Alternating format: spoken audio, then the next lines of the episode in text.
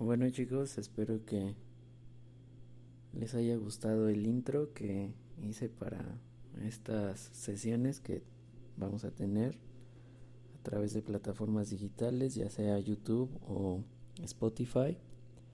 bueno, la introducción la hice ah, porque la distribuidora que eh, me está ayudando a pues a poder poner los podcasts en Spotify pide una introducción entonces pues bueno está divertido esto y pues vamos a empezar con el segundo tema que a mí me toca dar que es inflamación y para esto ya debimos de haber comprendido varios eh, puntos importantes de la respuesta inmunológica, ¿sale? Entonces, pues vamos a empezar. Entonces, nos ha quedado muy claro que en nuestro cuerpo existen barreras que nos generan protección y que son parte de la respuesta inmunológica, ¿sale?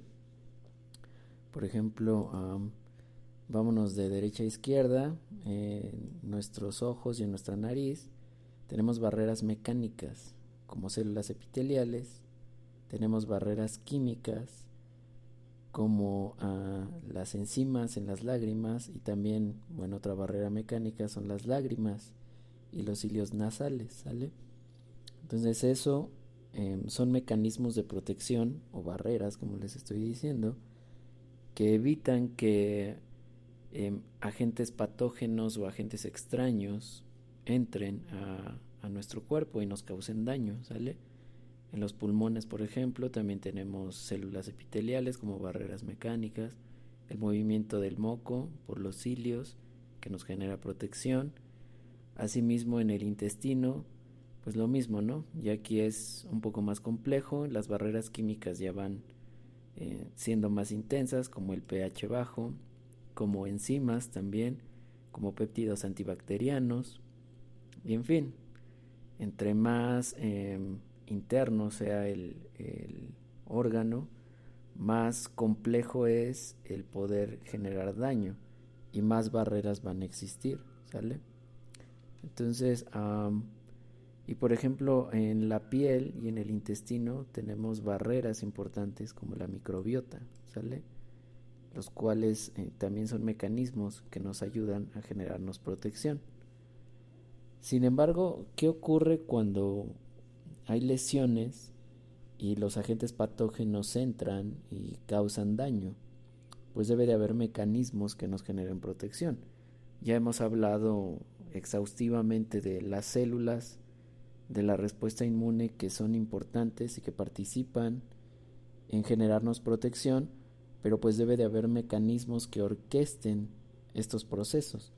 ¿Sale? Este mecanismo orquestador pues se llama inflamación que es la respuesta de los tejidos vascularizados a las infecciones y al daño en los tejidos.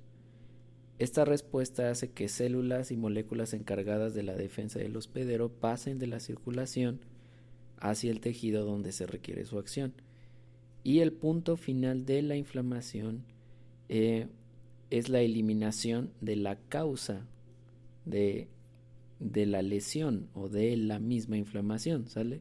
Entonces el punto es que debe de eliminarse esa causa que nos está causando inflamación.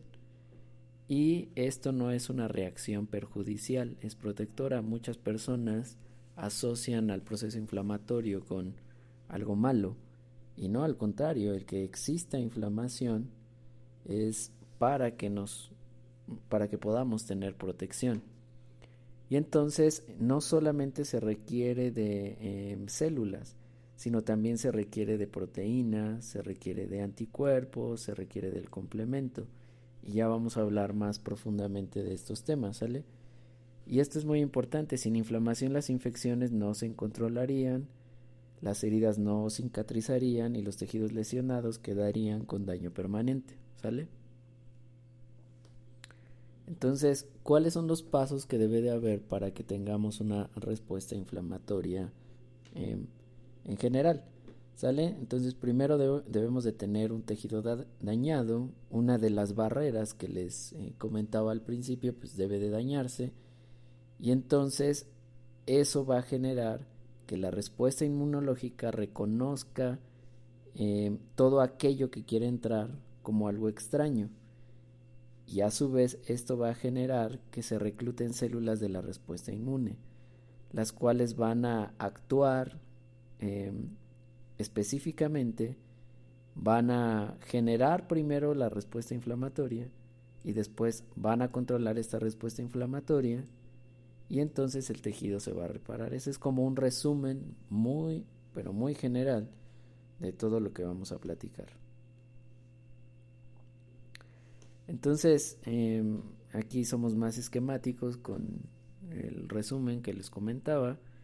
Entonces tenemos que algún tejido se rompe o una barrera se rompe, en este caso es tejido epitelial, y entonces patógenos que hay en la superficie eh, migran hacia la parte interna, lo cual hace que células de la respuesta inmunológica reconozcan a estos patógenos, ¿sale? Son eh, células que están eh, en forma centinela, ¿sale? Están checando que todos los procesos estén correctos, que haya ah, esta definición que tenemos que es homeostasis. Entonces que haya equilibrio, que haya homeostasis. Entonces, cuando pasan patógenos de la parte eh, superficial hacia adentro del cuerpo, estos, estas células uh, centinela reconocen a estos patógenos, lo cual va a generar la producción de mediadores inflamatorios como aminas o como citocinas. Vamos a hablar más al respecto y de hecho ya hemos hablado un poco, pero vamos a profundizar más. Y estas, eh, estos mediadores inflamatorios, junto con otras proteínas plasmáticas, van a hacer que células eh, de la respuesta inmunológica que están en la circulación pasen del sistema circulatorio hacia el lugar de la lesión para que haya más em, células específicas que generen eh, un proceso para eliminar a los patógenos y para eliminar el tejido que fue dañado por esos patógenos, ¿sale? Sin embargo, estos procesos de vasodilatación pueden generar edema, entonces debe de haber equilibrio. Y de esto ya hemos hablado, para esto funciona el sistema linfático, ¿sale? Entonces todos estos procesos inflamatorios deben de ser controlados para que pueda haber eh, eh, homeostasis.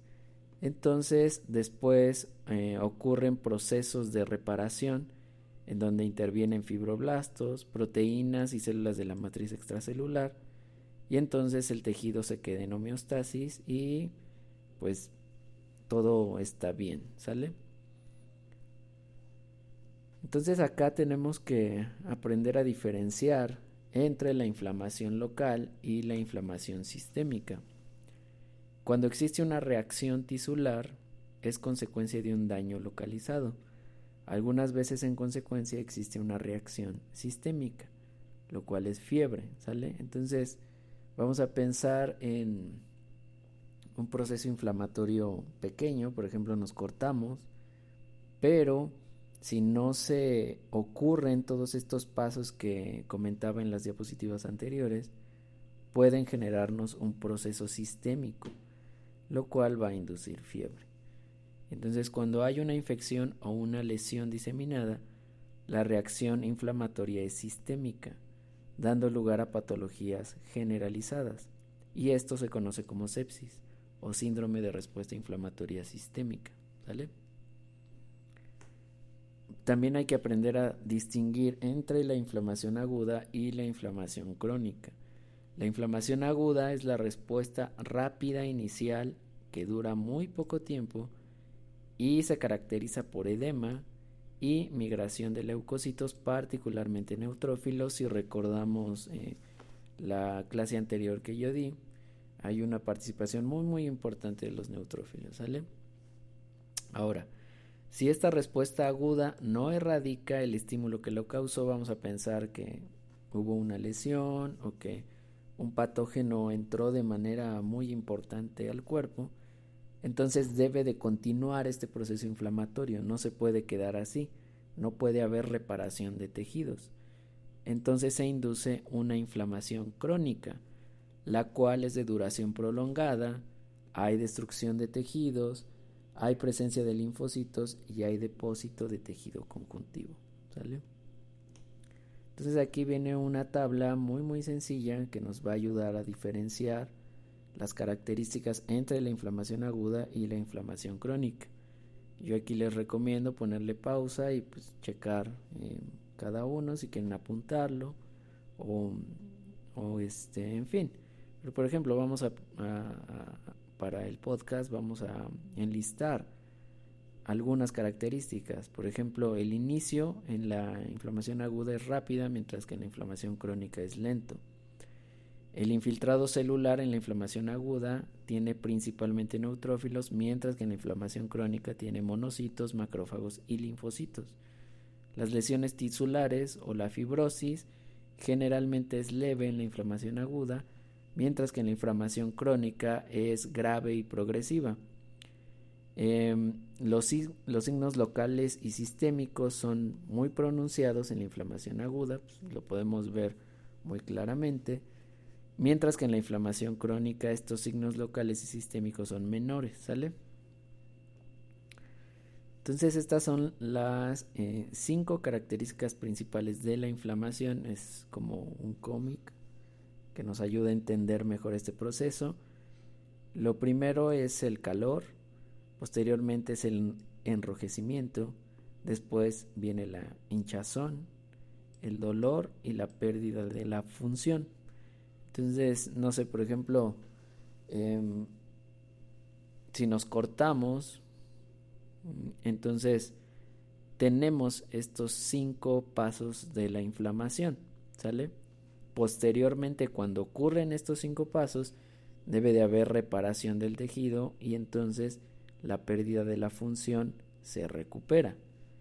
Entonces vamos a pensar que nos cortamos, nos da un poco de calor, se enrojece, se hincha, nos duele y generalmente hay como en el caso vamos a pensar que nos cortamos un dedo, hay pérdida de sensibilidad que con los días se va recuperando. Entonces a eso se refiere la pérdida de la función. Entonces, eh, tomando en cuenta todo esto que les estoy comentando, hay pasos importantes en la historia que nos ayudan a entender cómo es que ciertos personajes se dieron cuenta de la importancia de lo que nos llevó a, definir qué es la inflamación, ¿sale? Entonces, en 400 años antes de nuestra era, el señor Hipócrates asoció el edema o la hinchazón con la inflamación, ¿sale? En el siglo I, Aulo César enlista los cuatro signos de la inflamación. Ahí todavía no se consideraba la pérdida de la función como uno de estos cinco pasos, ¿sale? En el siglo XIX, Virchow enlista el quinto signo de la inflamación, que es la pérdida de la función. En 1793, Hunter define que la inflamación no es una enfermedad lo que les comenté muy al principio de esta presentación.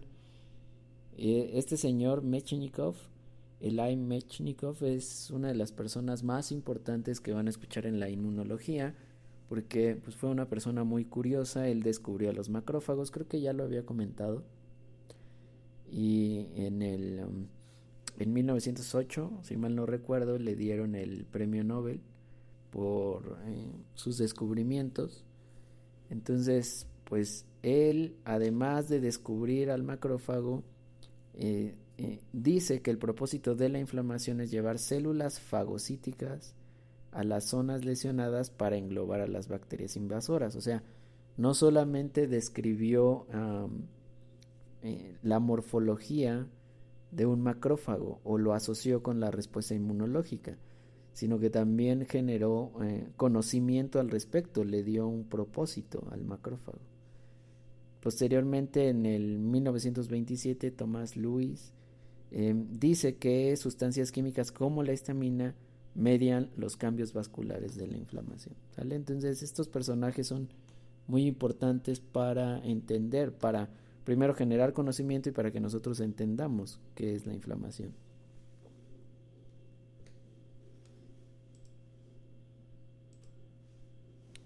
Y bueno, entonces vamos a hablar ya más particularmente de qué es la inflamación aguda, em, que es la dilatación de pequeños vasos que incrementan el flujo sanguíneo. Existe un aumento de la permeabilidad que permite que las proteínas plasmáticas y los leucocitos abandonen la circulación. Están en la circulación y tienen que migrar hacia donde se requiere, ¿sale? Entonces, esta migración de leucocitos desde la circulación genera eh, la acumulación y la activación de estos leucocitos posteriormente en el tejido donde se necesite. Entonces aquí vienen eh, definiciones importantes que nos van a ayudar a entender más lo que voy a continuar diciendo. Entonces, inclusive pueden apuntarlo si quieren. Eh, tenemos em, estas definiciones como el exudado, que es la extravasación de líquido, proteínas y células sanguíneas del sistema vascular hacia los tejidos. El trasudado es el líquido con baja concentración de proteínas, pocas células y baja densidad. Ah, otra terminología importante es el edema, que es el exceso de líquido en el espacio intersticial o en cavidades serosas, esto ya lo habíamos platicado y otro término importante es que es pus, que es el exudado inflamatorio purulento rico en leucocitos, células muertas y microbios. Entonces, tengan muy en cuenta estos puntos porque pueden llegarse a preguntar en su cuestionario mm, que tendremos en la sesión en vivo, ¿sale? Entonces, acá acá vamos a platicar un poco de lo que o a integrar la información que les di en las diapositivas anteriores. Entonces, vámonos paso por paso, ¿sale? Entonces, el daño de tejidos y las bacterias hacen que las células centinelas residentes liberen quimiotrayentes y factores vasoactivos que desencadenan un incremento local del flujo sanguíneo y de la permeabilidad capilar.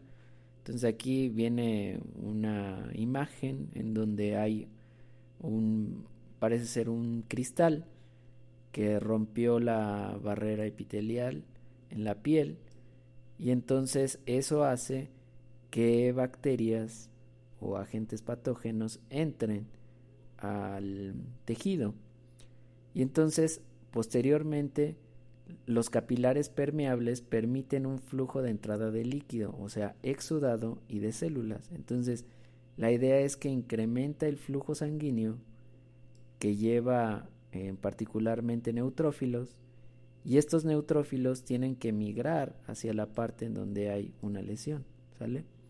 Esto se conoce como extravasación.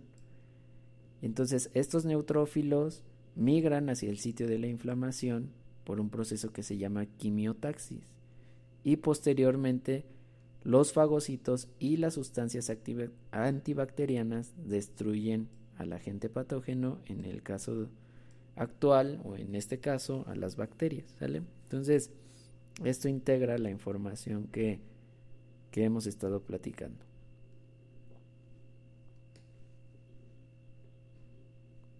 Entonces, las bacterias, eh, como lo comenté, deben de desencadenar la liberación de citocinas y quimiosinas por macrófagos.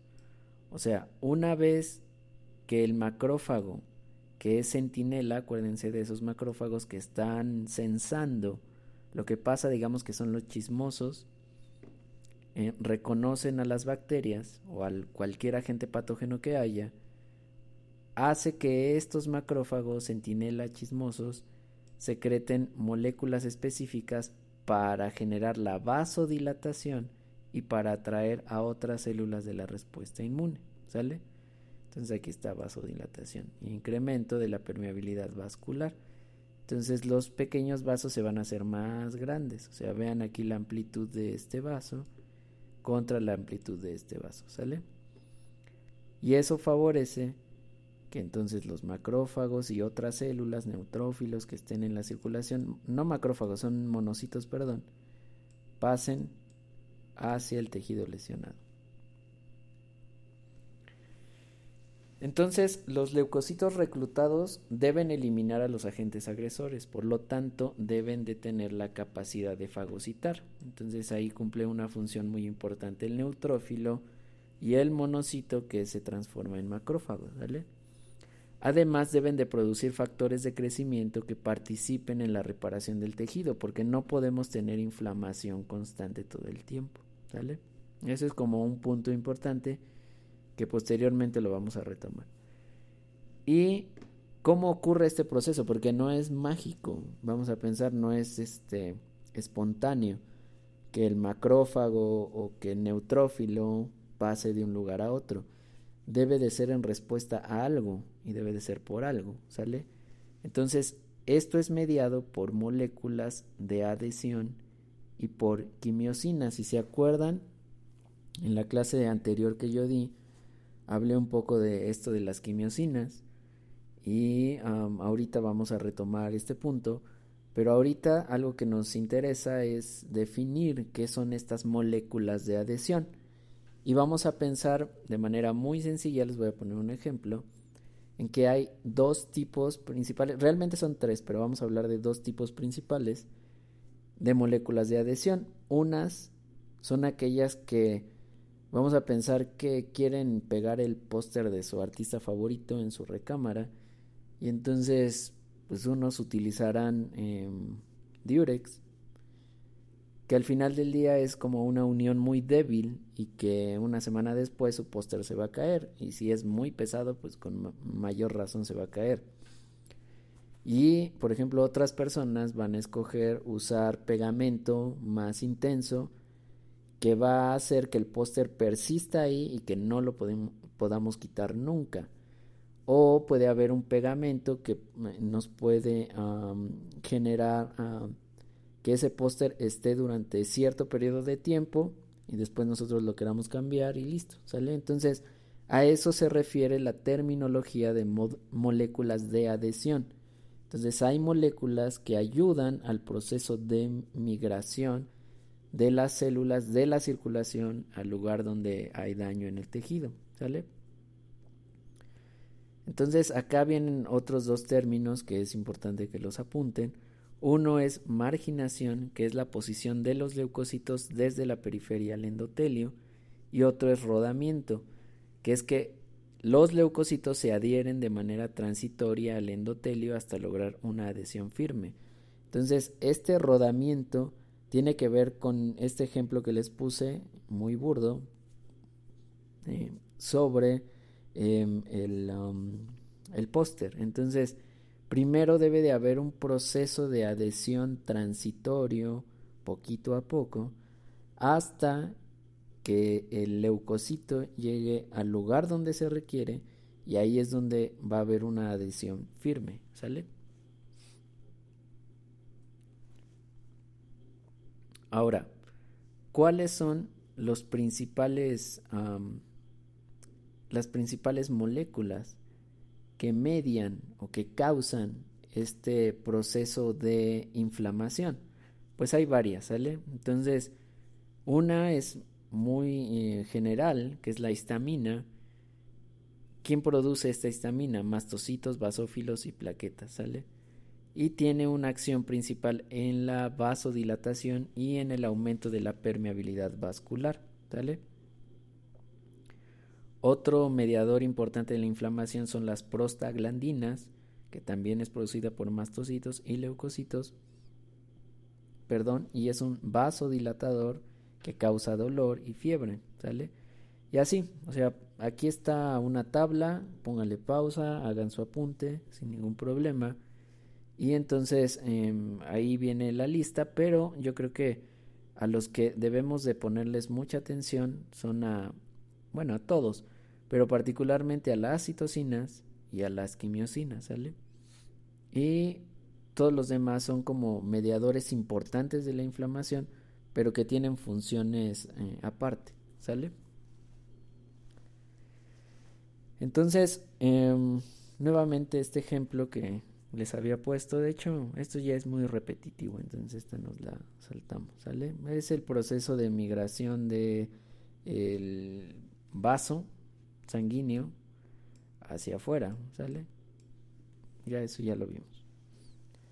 Entonces, eh, ya hablando más de estas adhesiones que les decía, adhesiones ligeras y adhesiones muy intensas, Em, ¿Cuáles son o cómo se llaman, ya particularmente hablando en cuestiones inmunológicas? Entonces, estas interacciones de rodamiento son mediadas por selectinas. Y estas selectinas, particularmente la selectina E y la selectina P, se producen principalmente o están expresadas, perdón, principalmente en la superficie endotelial, o sea, en el tejido, ¿sale? Mientras que el ligando, o sea, la molécula que se va a unir, vamos a pensar que esta es la, ah, la selectina, este es el, el tejido, y entonces se tiene que unir la célula a ese ligando, ¿sale? A esa selectina. Entonces la célula va a expresar el ligando de la selectina, ¿sale? Otro ejemplo muy sencillo, eh, vamos a pensar en, mm, en una mesa. Entonces la mesa es la superficie y sobre esa superficie va a estar la selectina mientras que cualquier eh, objeto que esté encima de esa mesa, un celular, una cuchara, lo que ustedes quieran, para poderse unir de manera muy ligera debería de expresar el ligando de esa molécula, de esa selectina. Particularmente esos ligandos son oligosacáridos unidos a glicoproteínas, ¿sale? ¿Qué hace que se incremente la expresión de estas selectinas? Pues ciertas citocinas inflamatorias como el TNF, como la interleucina 1 y también quimiosinas, ¿sale? Entonces aquí está el ejemplo, ya aquí somos muy didácticos, donde tenemos a las células endoteliales en cualquier tejido que ustedes quieran. Entonces se requiere que estas, estas células eh, expresen las selectinas, por ejemplo en este caso la E-selectina, ¿sale? Entonces tienen moléculas, eh, las células, em, que son glicoproteínas que se van a unir específicamente, pero de manera muy, muy ligera, interacciones muy, muy ligeras con la selectina para favorecer su movimiento. En este caso vamos a pensar que se va a mover de izquierda a derecha, ¿sale? Entonces, así se van moviendo eh, hacia el lugar donde va a desarrollarse eh, la acción o donde se requiere por el proceso inflamatorio, ¿sale? Entonces, esa es la adhesión ligera, ¿sale? La causada por las selectinas. Entonces, vamos a tener bien, bien claro eso. La adhesión ligera es causada por selectinas. Mientras que ya la adhesión firme, para que la célula migre del eh, vaso hacia el tejido dañado, se requiere de otras moléculas, la adhesión fuerte. Y esa adhesión fuerte es causada por las integrinas, las cuales favorecen la unión fuerte del leucocito al endotelio. ¿Sale? Entonces, estas integrinas se expresan por los leucocitos a la inversa. ¿Sale? Eh, hay excepciones, ahorita vamos a hablar pero entonces las selectinas se expresan en el endotelio, mientras que las integrinas se expresan específicamente en las células de la respuesta inmune. ¿Sale? Y estas integrinas ya se expresan basalmente en la célula, no hay como un mecanismo que haga que aparezcan, sino que ya basalmente se expresan en baja afinidad y posteriormente los procesos de inflamación aumentan esta afinidad, ¿sale? Y entonces esto también es dependiente de TNF, que es una citocina, el factor de necrosis tumoral, y por la interleucina 1, ¿sale? Entonces aquí viene otra vez otro ejemplo muy sencillo. Entonces el neutrófilo en este caso va a expresar estas moléculas de adhesión o estas integrinas, ¿sale? Se llama en este caso CR3 o en este caso LFA1. Estas son las cadenas, alfa tiene una cadena alfa y una cadena beta, así se pueden reconocer, pero con que ustedes se aprendan el nombre es más que suficiente, ¿sale? Y estas integrinas se van a unir específicamente a ligandos que están expresados en el endotelio, ¿sale? En este caso, la molécula CR3, su ligando es ICAM1 en el endotelio mientras que la integrina LFA1, su ligando es ICAM2, ¿sale? Muy sencillo. Entonces aquí es que está pasando un coche y hace mucho ruido, en fin. Bueno, desventajas que ya les había platicado. Pero bueno, esperemos que no haya ningún problema. Entonces, em, aquí ya hay una tabla que integra la información que les estaba diciendo, ¿sale? Entonces, les decía que la integrina P y la integrina E se expresan en el endotelio principalmente y aquí están sus ligandos, ¿sale? Sencillo. Integrinas, las que hay. Aquí están eh, sus nombres de cada uno, quién la expresa y cuál es su ligando, ¿sale? Sin ningún problema. está súper sencillo. Y eh, las inmunoglobulinas, que son los ligandos para las integrinas, aquí están. Aquí está quien lo expresa, que debe de ser principalmente el endotelio. Algunos leucocitos también lo hacen de manera inversa.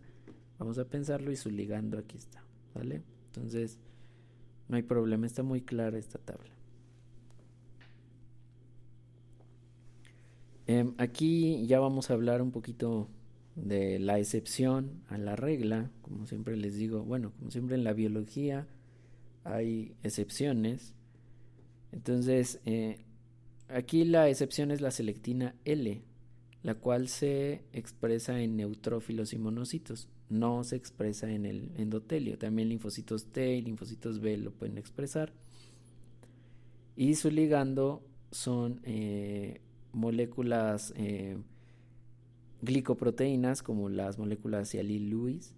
Entonces, em, esto es importante, ¿sale? Acuérdense que no todo es como, un, como una ley, entonces siempre va a haber excepciones a las reglas. Entonces, yo les había dicho que las selectinas se expresan principalmente por el endotelio, pero hay una excepción, la selectina L se expresa por los eh, leucocitos, ¿sale?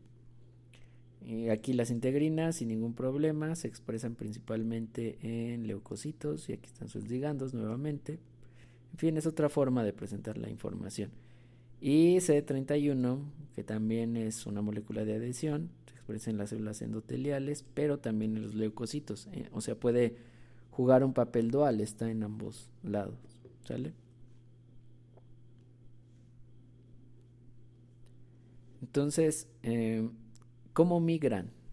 Ya, ya entendimos que se requiere de estas integrinas y de estas selectinas y que para que ocurra un proceso primero de atracción debe de haber uniones muy, muy ligeras causadas por las selectinas, posteriormente para que la célula se pegue al endotelio se requiere de las integrinas, ¿sale?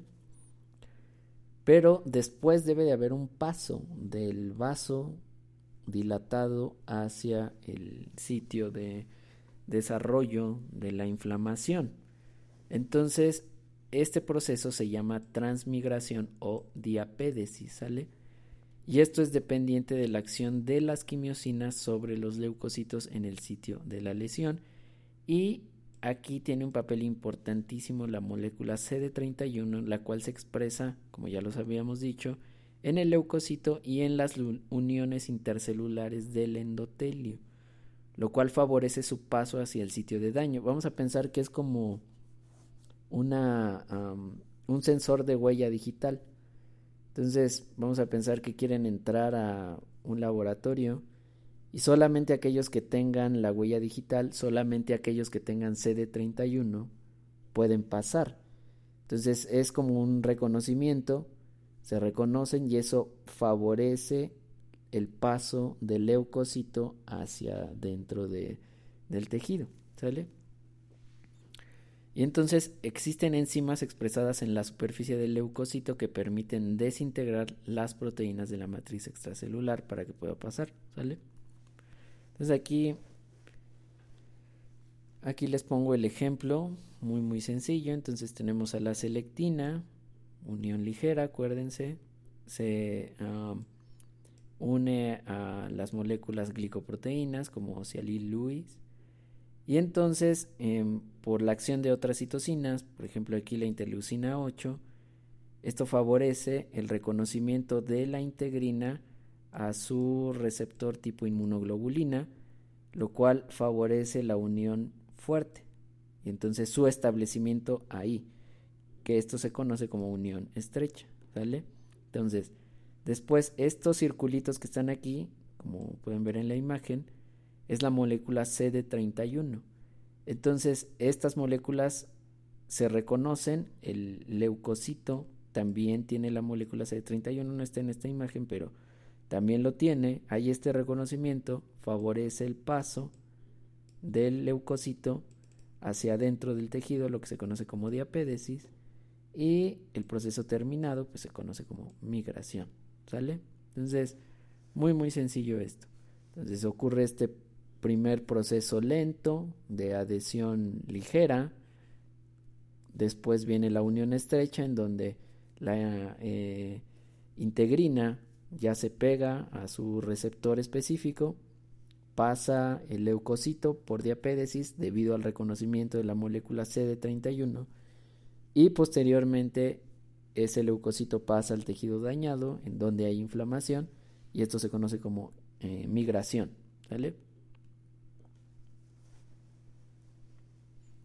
Entonces, la quimiotaxis es el movimiento a lo largo de un gradiente químico y ¿qué causa esta quimiotaxis? O sea, la quimiotaxis es el movimiento, ¿sale?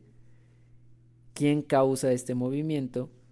Eh, pues es causada por productos exógenos que pueden ser los péptidos que tienen eh, muchos patógenos, no solo bacterias, muchos patógenos, pero también esta quimiotaxis, la atracción de los leucocitos es causada por productos endógenos, como citocinas, como quimiosinas, como componentes del complemento, ya hemos hablado de qué es el complemento, y por leucotrienos que provienen del metabolismo del ácido araquidónico, ¿sale?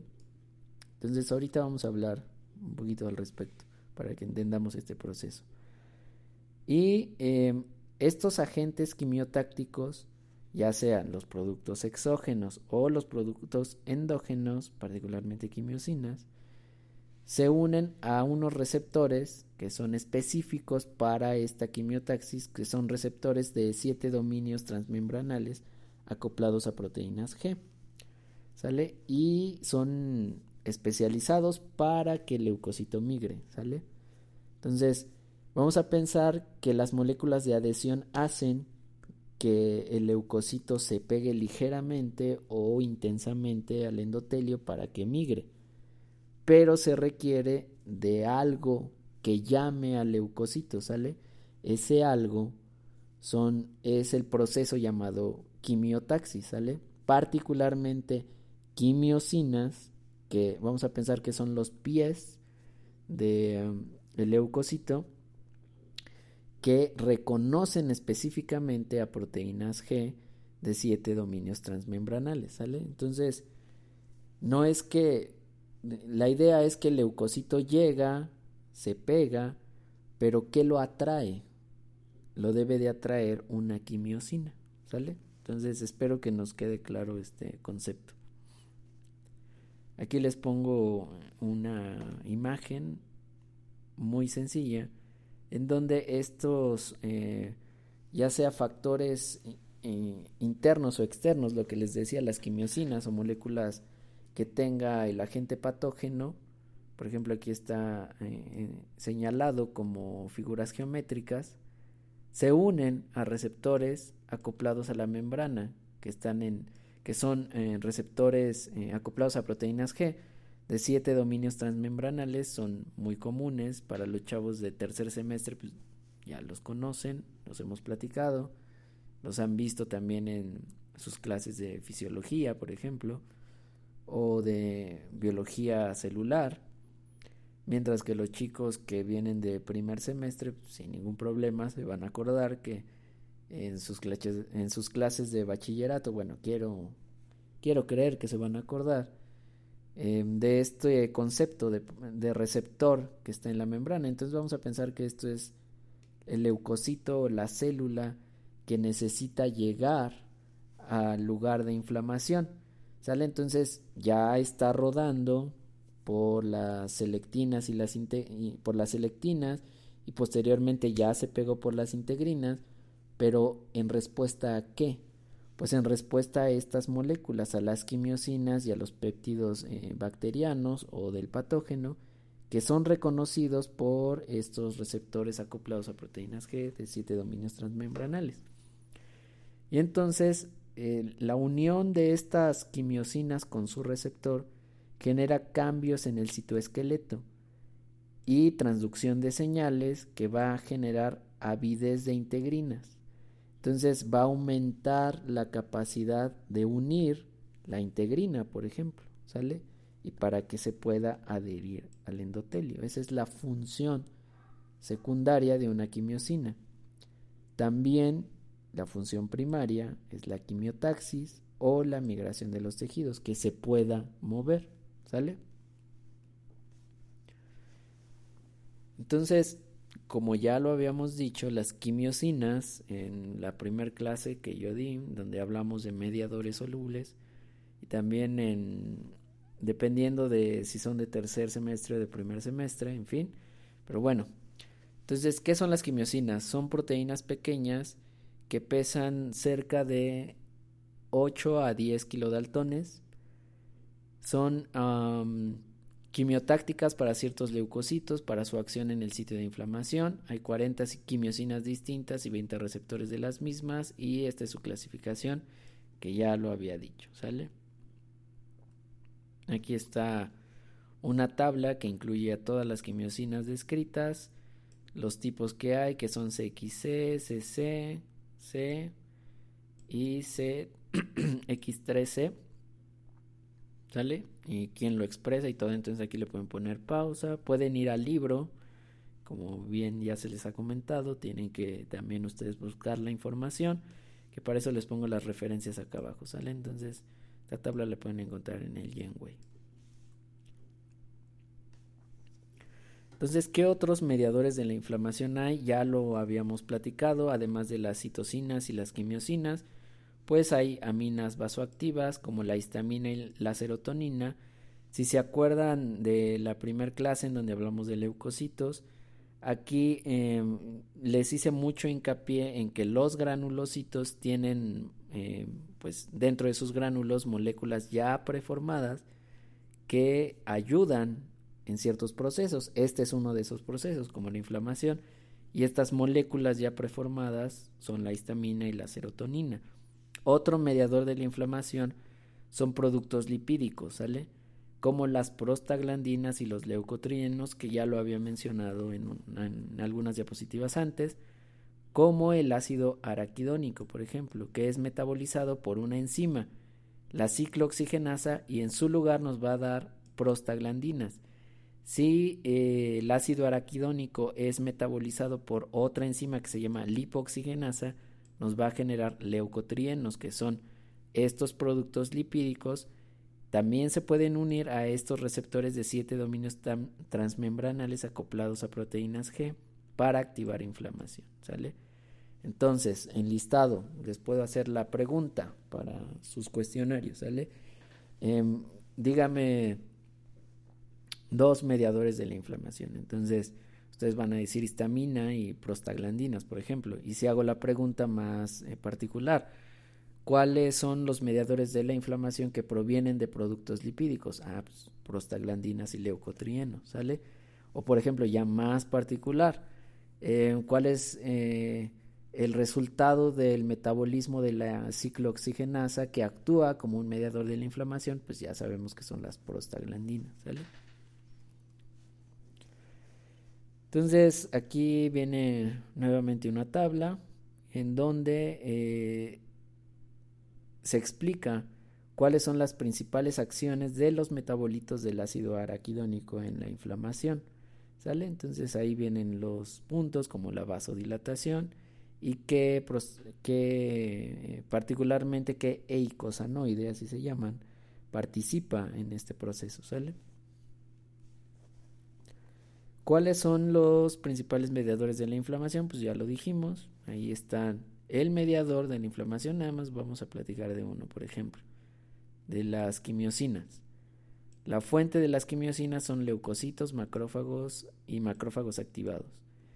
Y su acción es la quimiotaxia y la activación de leucocitos. Está muy sencillo, ¿sale?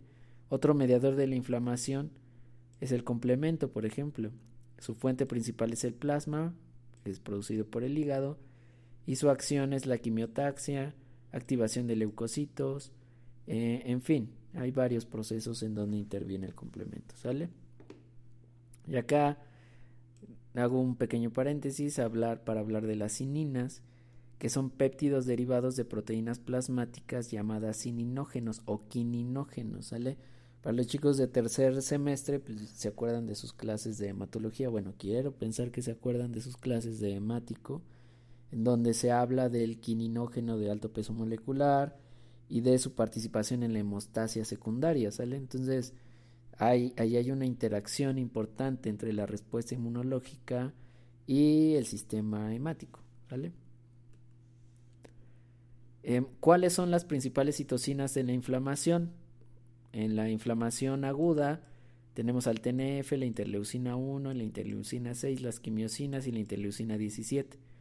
Ahí vienen sus principales fuentes. Es una tabla para los que están escuchando el podcast.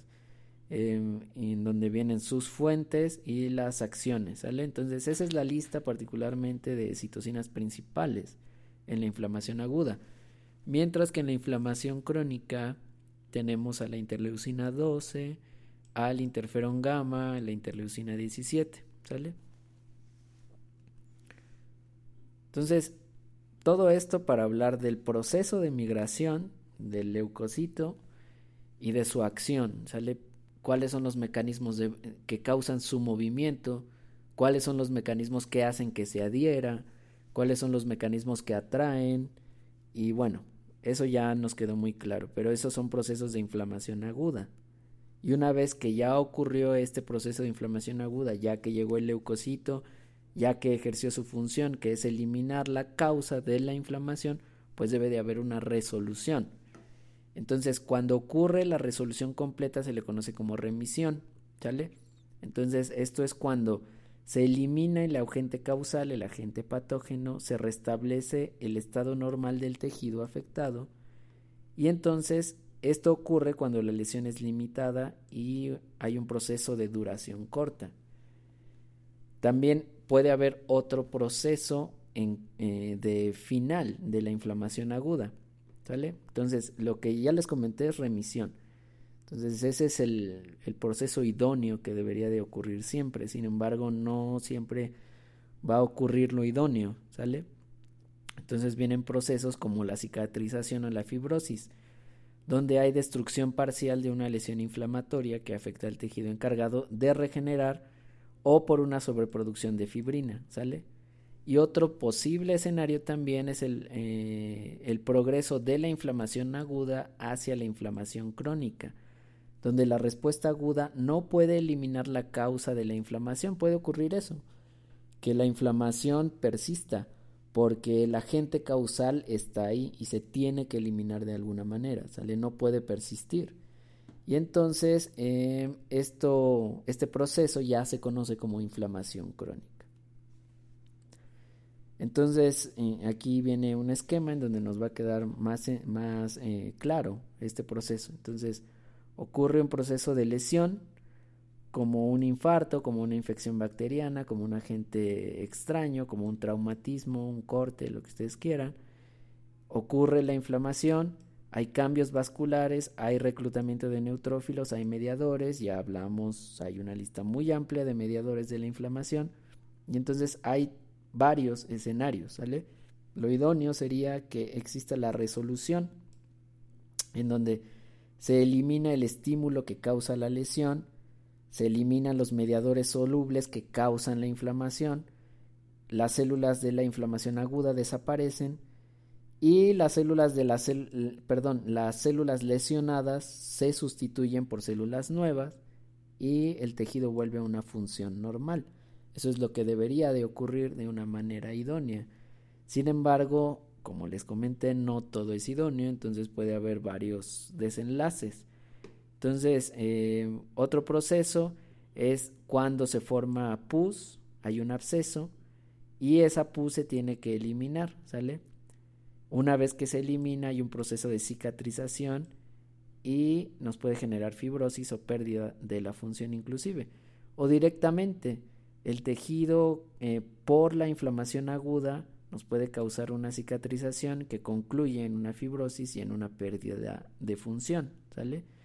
Y el escenario más intenso es cuando esta lesión persiste por infecciones víricas, infecciones crónicas, lesiones persistentes y por enfermedades autoinmunes.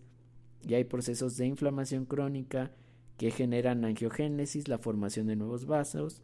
Eh, hay muchísimas células, eh, leucocitos que están infiltrando, se genera una fibrosis intensa y finalmente va a haber una pérdida de la función, ¿sale? Hay procesos en donde esta inflamación crónica persiste y puede generar tumores, lo que, em, por ejemplo, en la siguiente diapositiva es el cáncer de colon, el ejemplo más, más claro, ¿sale? Entonces, ¿qué define la inflamación crónica? Pues es la duración prolongada, donde la inflamación, la lesión de los tejidos y los intentos de reparación persisten. Y esto puede ser consecuencia de una respuesta progresiva de bajo nivel, sin eh, manifestación de una reacción aguda previa. Y esto es consecuencia, como ya lo había comentado, de infecciones persistentes, enfermedades de hipersensibilidad y exposición prolongada a agentes tóxicos. Aquí está el ejemplo que les estaba diciendo del cáncer de colon. Normalmente, ya en su momento cuando hable de cáncer voy a hablar de eso. Además, yo me dedico a estudiar el cáncer de colon, como ya se los he dicho. Entonces, eh, la idea es que en el intestino tenemos el tejido epitelial bien, pero está ah, expuesto a procesos inflamatorios persistentes, ¿sale? Lo cual puede generar daño en el tejido y entonces las células empiezan a mutar. Normalmente las células de la respuesta inmunológica deberían de recambiar estas células o inducir el recambio. Sin embargo, la inflamación crónica genera que esto no se recambie y que persista, ¿sale? Eso va a ser la formación tumoral y después viene la formación de nuevos vasos y la eh, expresión de moléculas antiinflamatorias, que en su momento vamos a hablar de eso, ¿sale? Y eso hace que esta inflamación crónica, eh, este es el resultado de esta inflamación crónica, ¿sale? La formación de tumores. Entonces, eh, ¿cuáles son algunas enfermedades causadas por reacciones inflamatorias agudas? Por ejemplo, el asma es causada por eosinófilos y es una inflamación aguda. El choque séptico es causado por citocinas, por ejemplo. Y enfermedades inflamatorias crónicas como la artritis, asma, fibrosis pulmonar o el cáncer de colon, ¿sale? Y bueno, este, esta imagen es para ejemplificar la parte final de esta presentación, en donde el proceso inflamatorio no puede ser persistente, ¿sale? Porque nos puede causar mucho daño. Si persiste, entonces debe de haber este proceso de reparación del tejido. Bueno, pues espero que haya quedado claro todo lo que les he querido decir. de cualquier manera, las dudas se aclaran en la sesión en vivo y nos estamos escuchando próximamente.